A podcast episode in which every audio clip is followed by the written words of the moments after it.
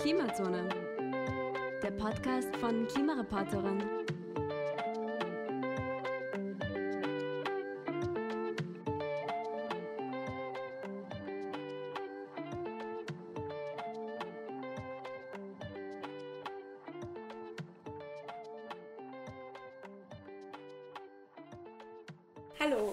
Herzlich willkommen bei der ersten Folge von Klimazone, der Podcast von Klimareporterin.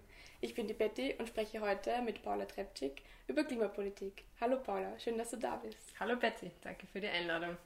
Wir haben uns ja vor über zwei Jahren bei dem Projekt Klimareporterin kennengelernt und für mich bist du und das Projekt Klimareporterin der ausschlaggebende Punkt, warum ich heute hier sitze. Ähm, für die Hörerinnen, die dich noch nicht kennen, stelle ich bitte kurz vor, wer du bist und was du so machst.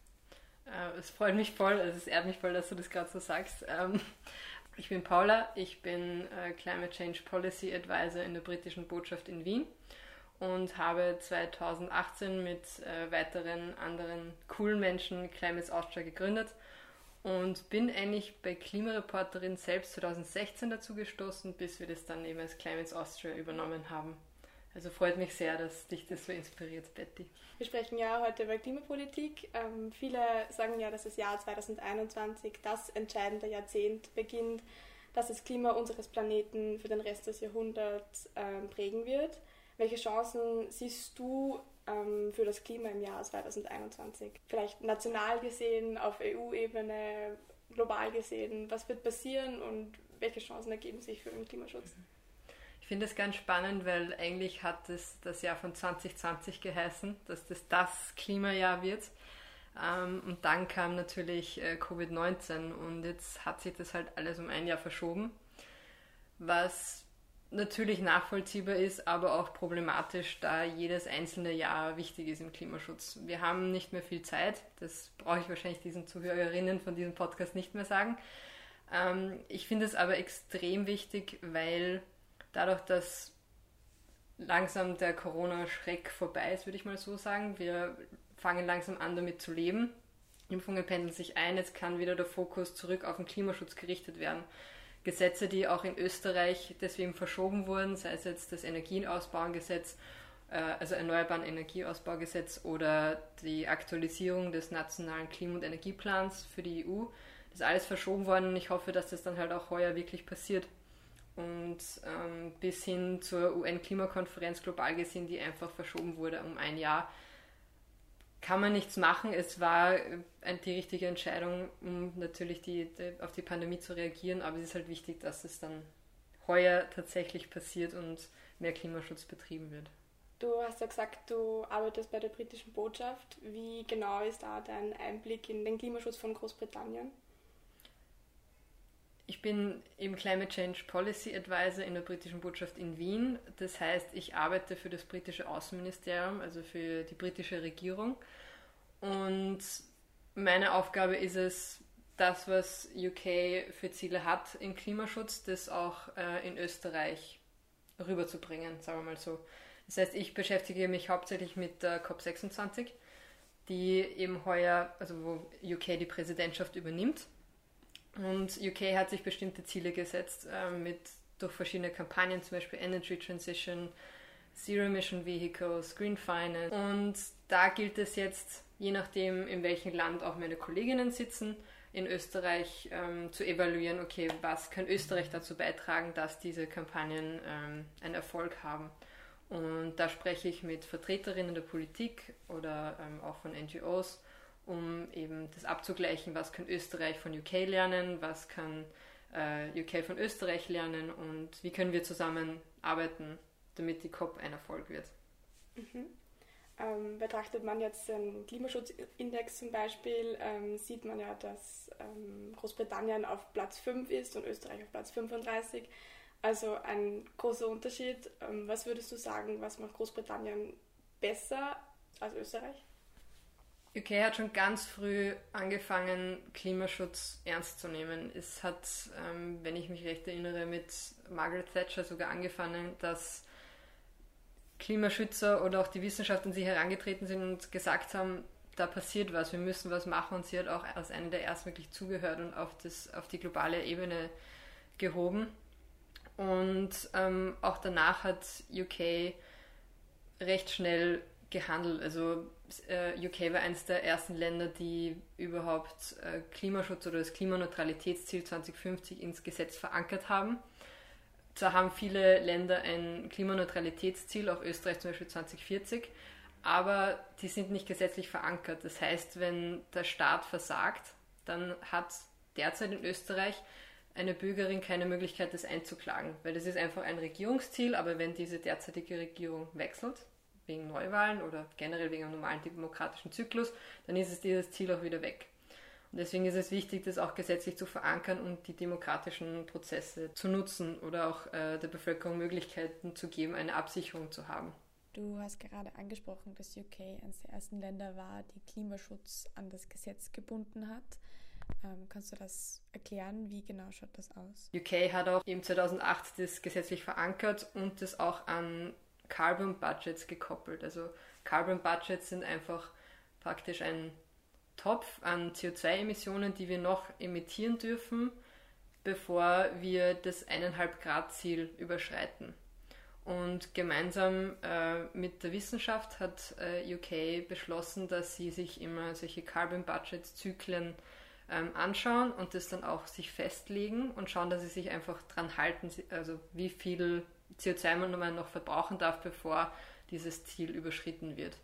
Also ist vor allem für dich die rechtliche Einbindung von Klimaschutz ähm, der ausschlaggebende Punkt, warum Großbritannien so viel besser abschneidet. Ich finde, es gibt halt viele Aspekte im Klimaschutz, also auch Zusammenarbeit mit NGOs, Wissenschaft oder Unternehmen. Aber gerade bei den Klimaverhandlungen reden Länder miteinander oder Delegationen, die von Ländern geschickt werden. Und deswegen ist es wichtig, dass da auch die Politik zeigt, dass sie was machen, dass sie das auch ernst nehmen und nicht nur verlangen, schaut, sie brauchen jetzt mehr Klimaschutz und selber ähm, einfach kein gutes Beispiel setzen. Betrachten wir jetzt die Europäische Union, ähm, wieder vom Klimaschutzindex ausgehend, befindet sich die Europäische Union auf Platz 16, also zwischen Großbritannien und Österreich. Ähm, die Kommission hat ja letzten September einen Plan für die Verringerung der Treibhausgase ähm, herausgegeben bis zum Jahr 2030 und Kannst du uns nochmal wiedergeben, was da genau die Ziele sind? Die EU hat sich als gemeinsames gegenüber dem Paris Agreement dazu verpflichtet, auch bis 2015 klimaneutral zu werden. Sie hatte vorher ein recht unambitioniertes Ziel bis 2030, also ein Zwischenziel, damit man nicht einfach zufällig irgendwas macht, bis auf einmal 2050 da ist und man keine Emissionen mehr ähm, ausstoßen darf. Und dieses Ziel war extrem unambitioniert, deswegen haben die Verhandlungen neu gestartet. Die Verhandlungen haben sich dann eingependelt zwischen 55 bis 65 ähm, Prozent Reduktion, was von der Wissenschaft kritisiert wurde, weil eigentlich minus 70 Prozent verlangt waren. Jetzt haben ähm, Nationalstaaten, wie es halt so ist, viele reden mit, viele haben eigene bilaterale Interessen oder Lobbys im, im Hintergrund und haben diese Verhandlungen blockiert oder gebremst. Und letztendlich haben sie sich dann im Dezember dazu entschieden, bis 2030 minus 55 Prozent einzusparen. Es ist besser als das vorige Ziel, minus 40 Prozent, aber es ist noch zu wenig, wie die Wissenschaft gesagt hat. Es ist ein Fortschritt, aber das heißt, wenn das Ziel nicht nochmal nachgebessert wird, entweder man muss in allen anderen Bereichen mehr machen oder man ruht sich darauf aus und es wird umso schwerer, das später wieder aufzuholen. Bei der Senkung der Treibhausgasemissionen, welche Maßnahme ist die ausschlaggebendste? Also, wenn, wie du jetzt gesagt hast, das äh, Carbon Budget von äh, Großbritannien, gibt es in der EU was Vergleichbares? In der EU gibt es das Emission Trading Scheme, äh, das ETS. Das ähm, ist eine volkswirtschaftliche Lösung, um CO2-Emissionen einzusparen. Das ähm, haben sie sich in den 90er Jahren überlegt, dass sie gedacht haben, wenn CO2 praktisch einen Preis bekommt und man das verhandelt am freien Markt und das immer teurer wird, hoffen sie, dass Indust also Industrien, die Teil dieses ETS sind, immer mehr äh, Geld investieren in CO2-ärmere äh, Produktionen oder Technologien. Das Problem ist, dass das sehr ineffizient war. Der CO2-Preis war viel zu niedrig, so unter 2 Euro und er sollte teilweise mehrere hundert haben, aber mindestens 20, also je nachdem, welche Wissenschaft man sich dann anschaut. Wer legt diese Grenzen fest, also diesen Preis? an was orientiert sich der Preis? Der Preis ist eben einfach auf dem freien Markt. Das heißt, er orientiert sich daran, wie hoch Angebot und Nachfrage ist. Das Problem war am Anfang festzusetzen von der EU, wie viele CO2-Zertifikate gebe ich frei auf den Markt, wie viel bekommt jede Fabrik. Und die Fabriken sollten normalerweise, so wie es halt marktwirtschaftlich am besten klingt, die Fabrik, die sich leicht tut, CO2 einzusparen, die können dann das recht billig machen und die CO2-Zertifikate an diejenigen verkaufen, die sich schwer tun und sich äh, zum Beispiel nicht Technologien leisten können oder nicht investieren können oder möchten ähm, CO2 einzusparen. Das heißt, wenn eben der Preis gut wäre, dann wird es wirklich Investitionen in CO2-einsparende Technologien voranbringen.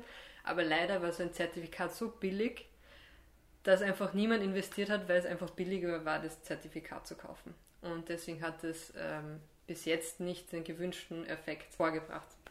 Ironischerweise war das eine Alternative zu einer CO2-Steuer. Die war schon mal am Tisch ähm, in den 90er Jahren gab aber dann zu viel Einspruch und sie haben gesagt, na, wir versuchen es mit dem äh, anderen ökonomischen Modell, eben dem Zertifikatshandel. Von welchen Seiten war der Einspruch gegen die CO2-Steuer? Ich glaube, ähm, ich weiß ehrlich gesagt nicht, wer, wer den Einspruch erhoben hat. Das war einfach eine Unsicherheit da, wie eine CO2-Steuer ausschauen soll. Tatsache war aber, dass man eben für eine EU-Steuer Einstimmigkeit braucht von allen EU-Mitgliedstaaten. Die haben sie nicht bekommen. Es würde reichen, dass einer, einer zweifelt oder halt einer dagegen ist. Und bei eben so einem volkswirtschaftlichen Element wie dem Zertifikatshandel braucht man nur eine Zweidrittelmehrheit. Also haben sie gesagt, ja, wir machen lieber das, das kriegen wir fix bevor wir die Steuer machen und wir kriegen keine Stimmen und wir machen gar nichts. Okay, das alles ist jetzt schon länger aus. Wie schaut es aktuell mit dieser Debatte aus? Jetzt zirkuliert wieder die Idee einer CO2-Steuer oder einer Außengrenzensteuer, wie auch immer, welches System man heranziehen mag. Aber jetzt haben wir viel mehr Mitgliedstaaten, auch Mitgliedstaaten, die immer noch 80 Prozent ihrer Energie aus Kohle beziehen, zum Beispiel Polen die da komplett dagegen sind. Also sich gegen Klimaschutz wehren und dann noch dazu gegen solche Steuern und bei Einstimmigkeit ist es einfach problematisch. Das heißt, ich glaube, auf EU-Ebene wird es nicht passieren. Das hast mir meine nächste Frage ein bisschen vorweggenommen, nämlich welche Länder in der EU sind die größten Bremser in Sachen Klimaschutz? Du hast jetzt Polen angesprochen. Ähm, welche gibt es da noch? Ungarn ist da auch ähm, oft dabei, weil Polen und Ungarn oft zusammenarbeiten. Also die, die haben einfach gegenseitig den Rücken, wenn es einfach gegen, um Gegenstimmen geht.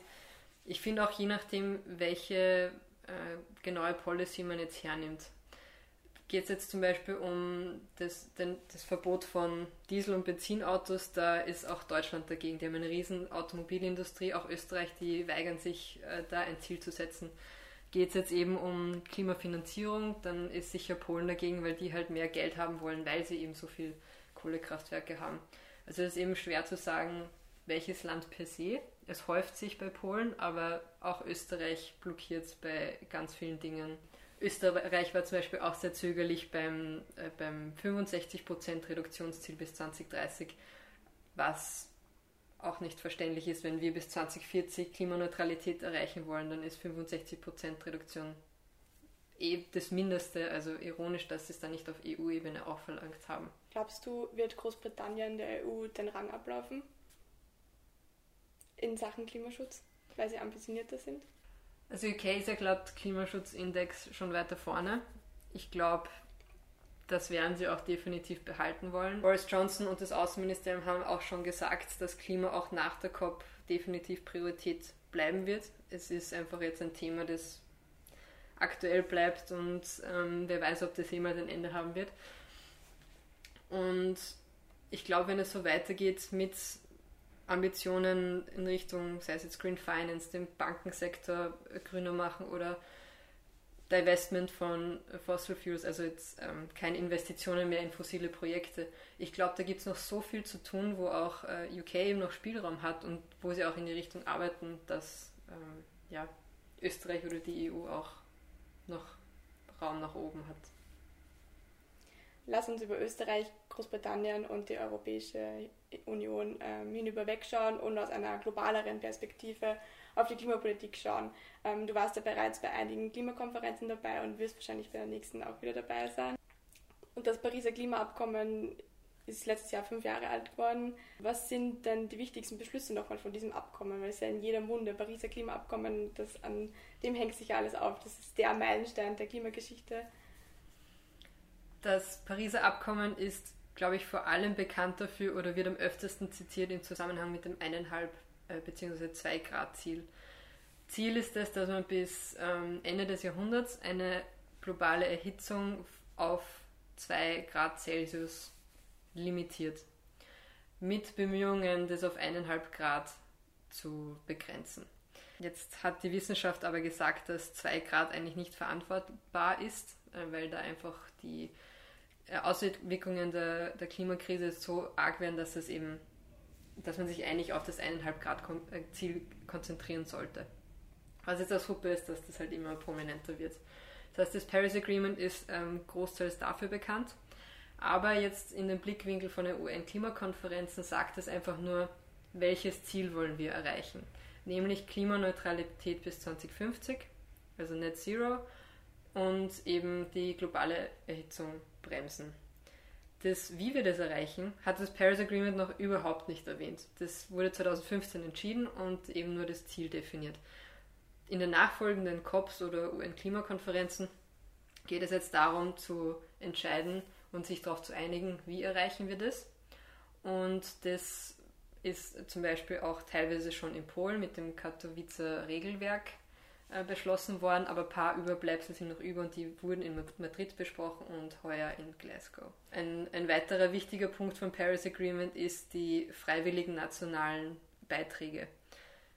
Beim Kyoto-Protokoll war es so, dass nur die, der globale Norden äh, CO2 einsparen musste.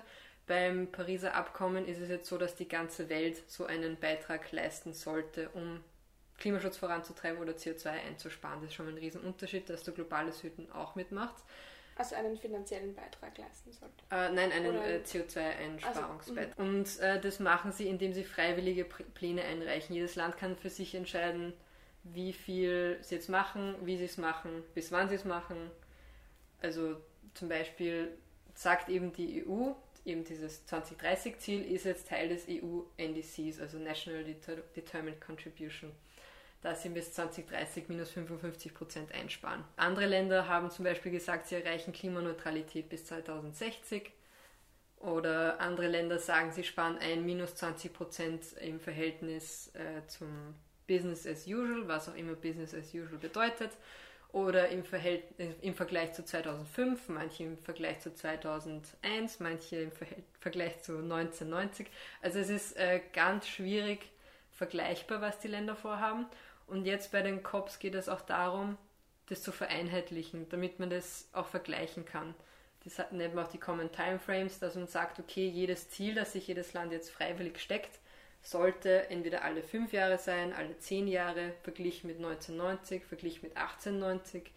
Also das ist eben noch sehr schwierig, da auf einen grünen Zweig zu kommen. Mhm, das klingt alles sehr komplex. Ich war ja noch nie von der Klimakonferenz. Mhm. Ähm, wie kann ich mir das vorstellen? Wie läuft das ab? Wer ist da vertreten? Wer ist da alle dabei von diesen Ländern, die was da entscheiden, was passiert? Also prinzipiell ist bei der UN-Klimakonferenz das Ziel, dass jeder vertreten ist. Also das klingt jetzt recht schwammig und recht schön. Es sind zwischen 20.000 bis 30.000 Menschen vor Ort, die entweder staatlich oder halt Politiker Vertreter sind, also Delegierte eben, das sind ähm, Menschen aus den Ministerien oder wirklich Politiker und MinisterInnen selber. Dann gibt es noch ähm, eben die Zivilgesellschaft, also jetzt ähm, Umweltschutzvereine oder Wissenschaft oder Universitäten, die sind dort vertreten. Da sind auch Unternehmen vor Ort oder die Industrie. Also es sind sehr viele Stakeholder vor Ort. Aber verhandeln an dem Paris Agreement oder den Nachfolgeprodukten tun wirklich nur die Staaten. Ähm, die kommende COP findet ja in Großbritannien statt. Was ist bei dieser COP der Schwerpunkt? Oder wird überhaupt ein Schwerpunkt gelegt? Was, was wird da verhandelt bei der kommenden Klimakonferenz? Es gibt immer zwei Blickwinkel bei einer UN-Klimakonferenz. Einerseits der UNFCCC-Prozess, also der Klimarahmenkonventionsprozess, die normale Verhandlung, eben dieses, wie erreichen wir das Paris Agreement, die Verhandlungen, die eben so in Stocken geraten, wie zum Beispiel eben die gleichen Zeitrahmen zu verwenden für die nationalen Ziele oder ob wir einen globalen äh, CO2-Markt machen. Also das, das sind die Verhandlungen und die müssen noch entschieden werden. Also das ist auch Teil der COP26, dass das dann auch passiert. Ein weiterer Fokus ist den, den die Präsidentschaft setzen kann, also das Land, das die COP hostet. Dieses Jahr eben dann UK. Und sie setzen eben verschiedene Kampagnen, die, wo sie halt was voranbringen wollen, sei es jetzt eben Verringerung von ähm, Verbrennungsmotoren, Kohleausstieg oder die Finanzierung von, von grünen Investments. Also da gibt es auch noch äh, eben fünf Kampagnen, wo UK sich noch außerdem, auch unter dem Jahr, wo ich jetzt arbeite, ähm, darauf festlegt. Das heißt, immer ein bisschen unterscheiden zwischen dem Verhandlungsprozess und dem, was ein, ein Staat oder die Präsidentschaft noch beeinflussen kann. Es wird auch Kritik an den Klimakonferenzen geübt, ähm, ob sie sinnvoll sind, ähm, weil die Schritte, die Erfolge eher gering sind für den objektiven Betrachter. Was sagst du dazu? Es ist leicht zu sagen, es ist unnötig, weil man die Alternative nicht kennt. Wenn man sich alleine vorstellt, was würde passieren, wenn es die Klimakonferenz nicht gegeben hätte, dann hätten wir nicht einmal das 1,5 Grad Ziel. Wir hätten uns nie darauf geeinigt, dass wir was tun sollen. Dann hätte jeder einfach drauf los irgendwas gemacht und mit dem Wettbewerb und der industriellen ähm, ja, Globalisierung ist es halt schon so, dass dann jeder Staat einfach nur an sich denkt und wahrscheinlich hätten wir nie über Klimaschutz gesprochen, wenn nicht diese Konferenzen gewesen wären. Was halt auch viele kritisieren, ist die Anzahl der Menschen oder die Kosten oder dass halt auch alle hinfliegen tatsächlich, was extrem viel CO2 ausstößt. Was auch jetzt mit äh, Covid-19 wieder Thematik wird, ob sich über 30.000 Leute treffen können an einem Ort aus der ganzen Welt. Und ich finde, das hat uns jetzt auch äh, Corona ganz gut gezeigt, wie schwierig es ist, die ganze Zeit nur vor dem Bildschirm zu sitzen und mit anderen Menschen nur über Videotelefonie zu sprechen. Es ist ganz was anderes, wenn man persönlich spricht. Und man darf nicht außer Acht lassen, dass die ganze Welt miteinander redet. Das heißt, wir haben Zeitzonen. Irgendein Delegierter muss dann um vier in der Früh verhandelt, während ein anderer um 21 Uhr und eine andere Person eins am Nachmittag verhandelt. Das ist unfair. Und es ist auch unfair, dass manche eine äh, instabile Internetverbindung ähm, haben. Und es kann sein, es fällt aus und dann hörst du einen wichtigen Verhandlungspunkt nicht. Das geht nicht. Das ist nicht rechtens. Und deswegen ist es wichtig, dass sie sich vor Ort treffen. Wenn ich mir denke, dass die Welt dafür 2050 Klimaneutralität erreicht ist, muss man zwar CO2 ausstoßen in Form von den Flügen, dass sie hinfliegen, aber in gewisser Weise ist es auch wert. Ich finde, man kann es reduzieren. Man kann durchaus viele Meetings online führen, aber doch die Konferenz selbst sollte schon persönlich sein. Wenn man jetzt mal vor dem wegdenkt, wie die Konferenz dieses Jahr stattfinden wird durch die Pandemie, ähm, was sind grundsätzlich die größten Herausforderungen, globale Klimapolitik, Klimaschutz zu betreiben? Ich finde die größte Herausforderung, globale Klimapolitik zu machen, ist, dass wir einfach fast 200 Staaten haben, die alle eine eigene Meinung haben andere Lobbys im Rücken, andere Ziele, andere Probleme und jeder versucht irgendwie es der Beste dazustehen oder den meisten Gewinn rauszuziehen, nicht unbedingt finanziell, aber auch reputationsmäßig. Wenn man sagt, diese, dieses Verhandlungsergebnis muss einstimmig entschieden werden und dann redet man mit einer Person aus Saudi-Arabien, die nicht einmal ein Umweltministerium haben, sondern ein Energie- und Erdölministerium, kann man sich schon vorstellen, dass die Verhandlung etwas schwieriger wird. Und eben diese Einstimmigkeit ist ein Problem und dass auch die Verantwortung immer noch diskutiert wird. Haben jetzt die Staaten Verantwortung, die jetzt am meisten emittieren? In Summe hat der Staat am meisten Verantwortung, der pro Kopf am meisten emittiert? Oder ein Staat, der geschichtlich am meisten emittiert? Weil schaut man zum Beispiel auf die Summe, dann ist China der äh, größte CO2-Emittent. Schaut man auf, die, auf den Pro-Kopf-Ausstoß, dann reden wir von der USA. Schaut man auf den historischen, dann sind es EU und USA oder USA halt am, am größten. das verzerrt die Verhandlungen auch extrem, weil zum Beispiel China sagt, hey, ja gut, wir haben halt auch über eine Milliarde Menschen, natürlich emittieren wir viel, ist halt unfair, wenn ihr halt einfach schon seit hunderten von Jahren extrem viel ausstoßt. Und diese Diskussion ist, finde ich, auch noch sehr, sehr schwierig. Gerade wenn es dann einfach die drunter leiden, die wenig dazu beigetragen haben und am meisten die Auswirkungen spüren. Ganz klassisches Beispiel, ähm, BewohnerInnen ähm, aus den pazifischen Inseln, die einfach ihr Zuhause verlieren. Und das ist sehr bildlich, aber wenn der einfach dein Zuhause weggenommen wird, dann ähm, gibt es keine Diskussion mehr. Also. Jedes Jahr fahren ja auch Jugenddelegierte, also junge Menschen aus den Ländern ähm, zu der Klimakonferenz. Ähm, du warst selbst, glaube ich, auch mal als Jugenddelegierte dort und dieses Jahr fahren auch wieder welche. Kannst du kurz sagen, was die Aufgaben von denen sind und was sie dann dort machen? Genau, also ich war auch als Jugenddelegierte, als äh, Teil der österreichischen Delegation und auch heuer fahren wieder äh, vier Jugendliche aus Österreich dorthin und ähm, sind Teil der österreichischen Delegation. Und sie haben die Aufgabe, dass sie erstens das verdauen, was dort passiert und für euch aufarbeiten. Also wir ähm, haben eben versucht, Interviews zu führen, ähm, ein WhatsApp-Newsletter zu machen, um einfach euch up-to-date zu halten, weil halt klassische Medien oft nur einen Bericht schreiben und das am Schluss und einfach äh, nur erwähnen, ja, Schwarzenegger war dort. Und das ist, äh, finde ich, klimapolitisch irrelevant. Oder halt für meine Zukunft, sagen wir mal so. Und ähm, was auch noch wichtig ist, wir haben eine Deklaration geschrieben, die eine Zusammenfassung des Outputs von der Jugendklimakonferenz war, die auch von Climates Austria organisiert wurde und da wurden österreichische Jugendstimmen eingefangen, die zusammengefasst wurden und die dann zum Beispiel dem österreichischen Präsidenten van der Bellen überreicht worden sind. Oder wir haben auch die Ministerin interviewt, äh, also die damalige Ministerin Patek. Und wir versuchen einfach Aufmerksamkeit auf das Thema zu lenken, dass halt das unsere Zukunft ist, dass die Jugend sich auch auskennt, dass wir gehört werden sollen und eben im Gegensatz auch Informationen zu verdauen für andere Jugendliche, die daran interessiert sind.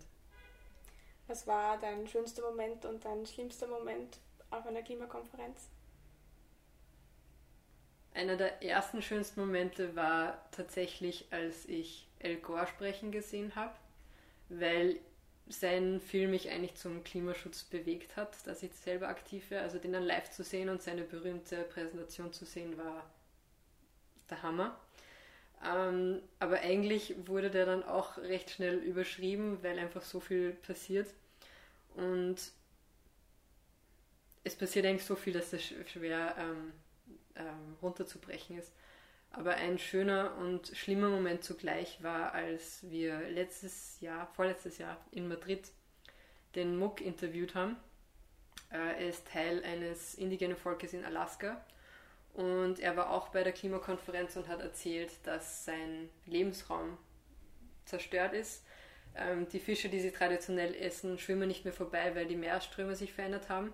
Und seine Großmutter hat auch gemerkt, in den 80, 90 äh, Jahren, in denen sie gelebt hat, hat sie einfach gemerkt, dass alles anders wird. Und sie sieht die Natur und sie sieht sie leiden. Und das dann so zu sehen, so zu hören, er bricht in Tränen aus, wie er dir erzählt, meine Oma ist gestorben, wie sie gesagt hat, ihr ganzes indigenes Wissen ist auf einmal nicht hinfällig, aber sie kann weniger damit anfangen, weil das klassische, die klassischen Natursysteme einfach anders geworden sind durch die Klimaerwärmung.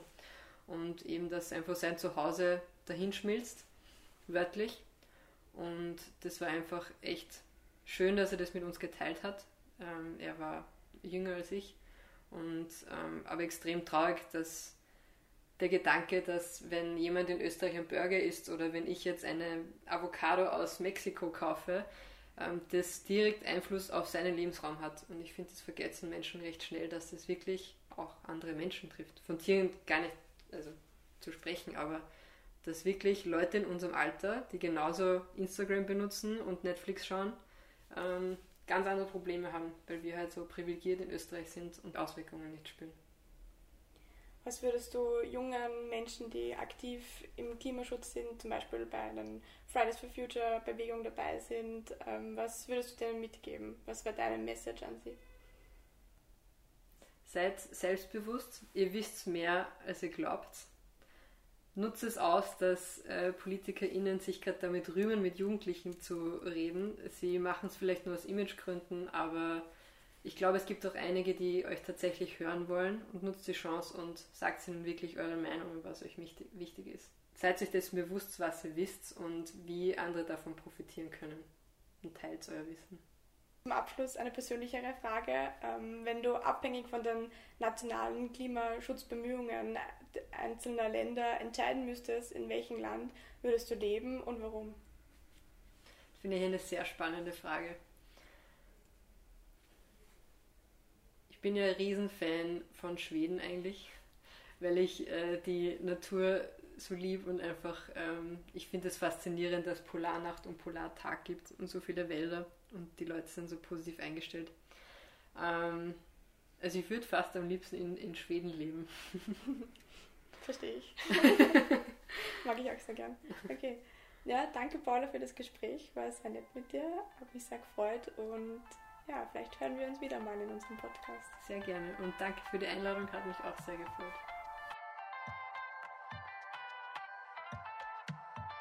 Das war's auch schon mit der ersten Folge von Klimazone. Ich hoffe, es hat euch gefallen und ihr schaut beim nächsten Mal wieder vorbei. Hören könnt ihr uns überall, wo es Podcasts gibt. Außerdem freuen wir uns, wenn ihr auch auf Social Media und unserem Blog unter klimareporter.in vorbeischaut. Bis bald!